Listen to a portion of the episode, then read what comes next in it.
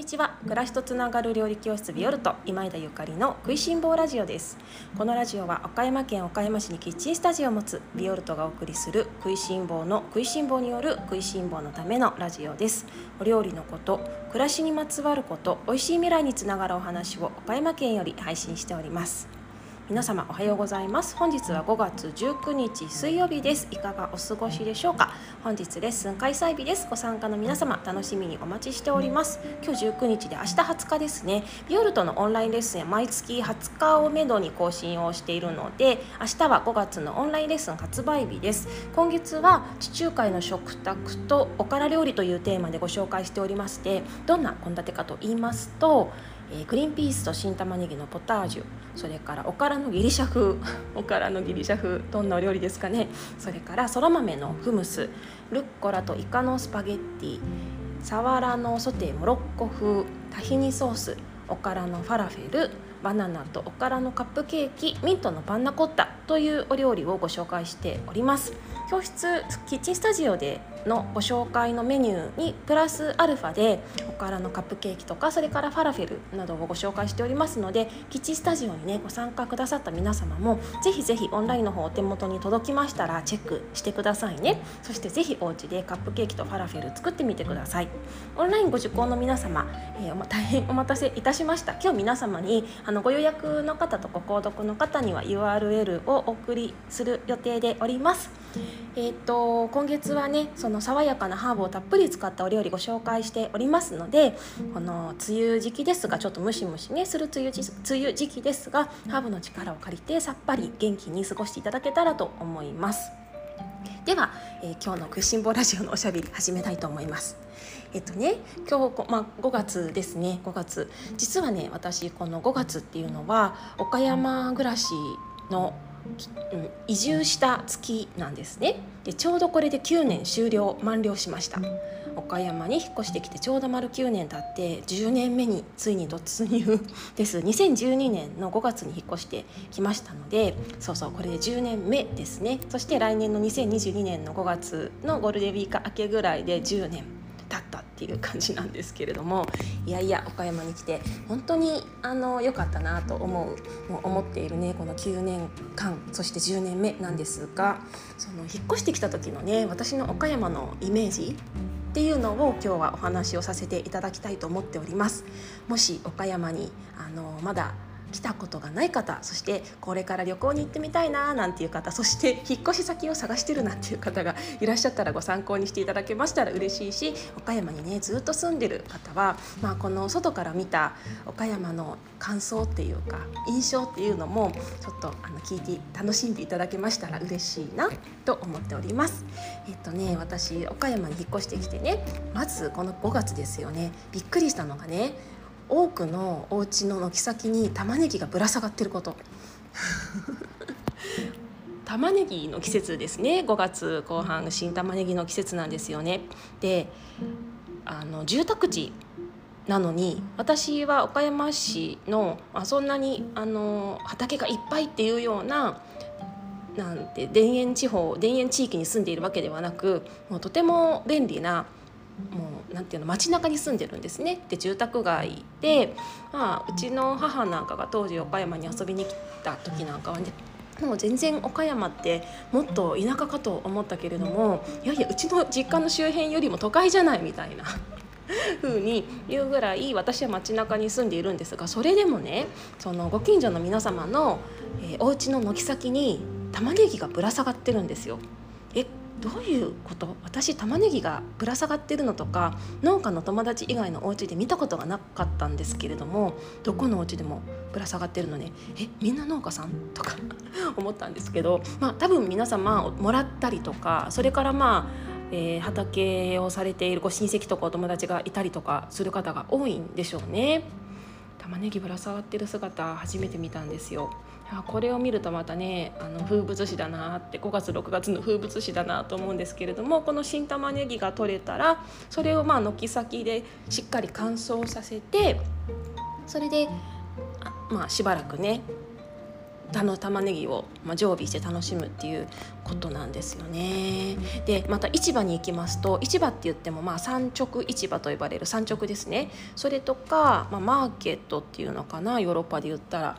あの第1日曜日にやってます毎月みたいなっていうマーケットが、えー、たくさんありましてでマーケットに行くと5月はね5月6月初めぐらいですかね、まあ、玉ねぎはもちろんのこと今月レッスンでもたっぷりご紹介している豆たちですね。絹さやとかグリーンピースとかそら豆とかスナップエンドウとかそういう豆たちがもう本当にたっぷりとわんさか安価な値段で売られてるわけですね。もう本当に私はびっくりしてそしてもう興奮してしょうがなくって毎日毎日マーケットとか産直があればねもう通っていましたね。でもなんてなんて幸せなんだろうって。私は航空会社に勤めていた経験があってそれで、まあ、ヨーロッパとかアジアなんかに行くとそういう市場とかってたくさんあるんですよ。青青空市場みたいの。でそういうのにすごく憧れていたのでこの日本でね岡山で青空市場が開催されていてでそこに行って新鮮な野菜を買えるっていう幸せ。もうねパラダイス。今も今はだんだん慣れてきましたけどね。でもやっぱりもう変え難い豊かさ幸せだなって今でもあ思っております。でここからだんだん梅が出てきたりとかねあのプラムが出てきたりとかあんずが出てきたりとかするんですけれどもこの、まあ、畑が近い幸せっていうのをあの岡山の皆様とね料理教室でお会いしてお話をするたびにやっぱりねあの岡山の方たちは、まあ、多くの方がねこの幸せに完全に慣れてるんですよね。まあ、当たり前なんですけど人間ってうん日々の幸せがだんだん当たり前になってきますからほら私たちだってそうですよね。毎日健康で、えー、衣食住不自由せずに暮らせるってことは本当に幸せなことなんだけれども当たり前のことだと思って毎日過ごしていたりとかね、まあ、元気であれば健康であることが当たり前のように思っていたりとかね。あのしてしまいますけれどもやっぱり幸せってだんだんだんだん慣れてきて、まあ、いつもあるものって思ってしがしまいがちなんですが私がこの軒先に玉ねぎぶら下がっててすごいですねとか。それからなんかもうグリーンピースとかこんなにいっぱい食べてバチ当たらないのぐらいの。グリーンピースでスープを作るとかね。グリーンピースをたっぷり入れたパスタを作るとか。やっぱり贅沢だなって思うんですよ、まあ、岡山の皆様にとっては通常の当たり前の光景なのかもしれないんだけど。でもやっぱりたまに当たり前の光景に感謝していや私たちこういう豊かな土地で過ごせるって幸せだねって確認するってあの大事だなって思いますよね。で私ねよくあの移住したお友達と、あのー、話すことはねこうやって外からぴょっこり 急にね突然やってきたこの私たちを受け入れてくれた岡山の人たちには本当に感謝しかないよねってそしてこの豊かな、えー、自然とか、まあ、この豊かな環境をずっとまあ、ま、守ってくれている保ってくれている岡山の方々には感謝しかないよねっていう話をしていてね。でやっぱりこの感謝はもう本当一生かけてしたい。伝え続けたいねって、えまあ、私たち、まあ、その彼女とねお互いに、まあ、いろんな仕事というか別、まあ、全く違う仕事をしているわけなんだけれどもその自分のいや自分の仕事の中で何かなんかみんなに幸せをを感じていただけるようななんか私たちが岡山に引っ越してきてよかったって思ってもらえるような人であろうみたいな 話をねよくしております。私もこれで10年目突入ということで岡山のね皆様に、まあ、あの私がねゆかりさんが引っ越してきてくれてよかったわって思っていただけるようにね今日も日々毎日頑張っていきたい頑張ってっていうかまあ私も楽しませていただいてるので楽しく頑張っていかせてあの楽しく頑張っていきたいと思っておりますしそれはまああの今に始まった話ではなくてねこれからもずっとそんな自分でいたいななんて思っています。そんな岡山暮らしが10年目に突入っていうことでねこれまでねこれまで出会った多くの皆様に感謝をしてもしきれない日々です。でよくね皆様に聞かれるのは岡山に来てどうやってそんなにたくさんお友達作ったんですかって聞かれることが多いんですね。まあ、お友達っていうか私、まあ、料理教室に来てくださってる皆様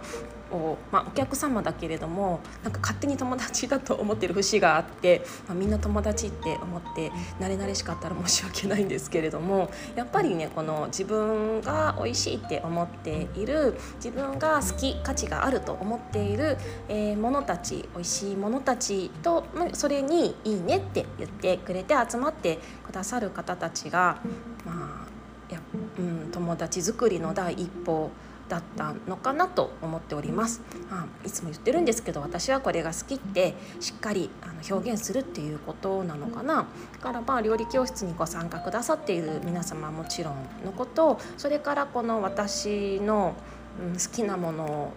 と同じセンスを持った方々と知り合う機会とかすごく多いしあとねまあ、岡山のいいところの一つにね街がね程よくコンパクトっていうのがあるんですよね。東京だとねやっぱりとっても広いのでそしてたくさんの方が住んでいらっしゃるから自分と同じそのセンスを持っている人を探そうってなると結構大変だったりするんですよね。いっぱい人がいるしね広いから。だけど岡山だと例えばこの私が岡山市の街中に住んでいて自分が好きなあの自分が美味しいって思うお店とか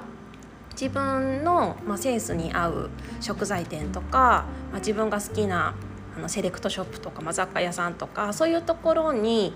あの行くと大体いつも同じ人に会ったりとか するんですよ。イベントとかね、まあ、今ちょっとイベントあんまりないんですけど多分料理教室でもそうだと思うんですがこのビオルトの料理教室にご参加されたされている皆様の中でも自然とねお友達になられてる方すっごく多くって私それがめっちゃ嬉しいのね。その最初全然知らなかったあのご参加者の皆様がそれぞれがなんかちょっとよくあの人会うなとかいうのが重なってちょっと話したらなんかちょっと気が合いそうとかねでもやっぱりねこの料理教室ビオルトに集まってくださってるっていうここにピンってあのアンテナを張って集まってくれている同士っていうのがまずはこの友達になれる可能性がめちゃめちゃ高いわけですよね。そこの第一歩がね似ているかもしれないっていう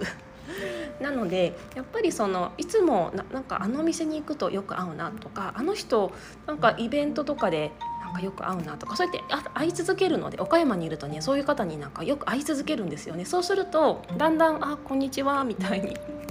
よく会いますねみたいな。でなんか私こういうものですとかなっていって今時も SNS とかあるのでなんかちょっとつながるとあもうすぐにね仲良くなったりだったりとかあとはお友達のお友達だったりとかしてもうすでにああの方知ってる面識はないけどしあの友達の友達だからよく話は聞くとかねよく見かけるとかそういう方も多くいらっしゃってあそれが岡山暮らしの私は心地よさの一つだななんて思っております。先日、えーと、クレアっていうクレアトラベラーズっていう雑誌にね岡山特集が組まれて30ページぐらい載ってたんですけどそれもやっぱりお友達がたくさん載っていてねでも多分これねこのコンパクトさ岡山の、あのー、コンパクトさが一役買ってると思うんですよね。やっぱり岡山だからこそこのちょっと小さなコミュニティ東京とか、まあ、大阪とかの大都市に比べてちょっと一回りちっちゃいコンパクトな街だからこそ、うん、あの歩いたら誰かに会うみたいなそのね歩いたら誰かに会うっていうリズムというか頻度がめちゃめちゃあの程よい感覚で私は本当にね岡山に住んでるのが岡山に住むのが大好きです。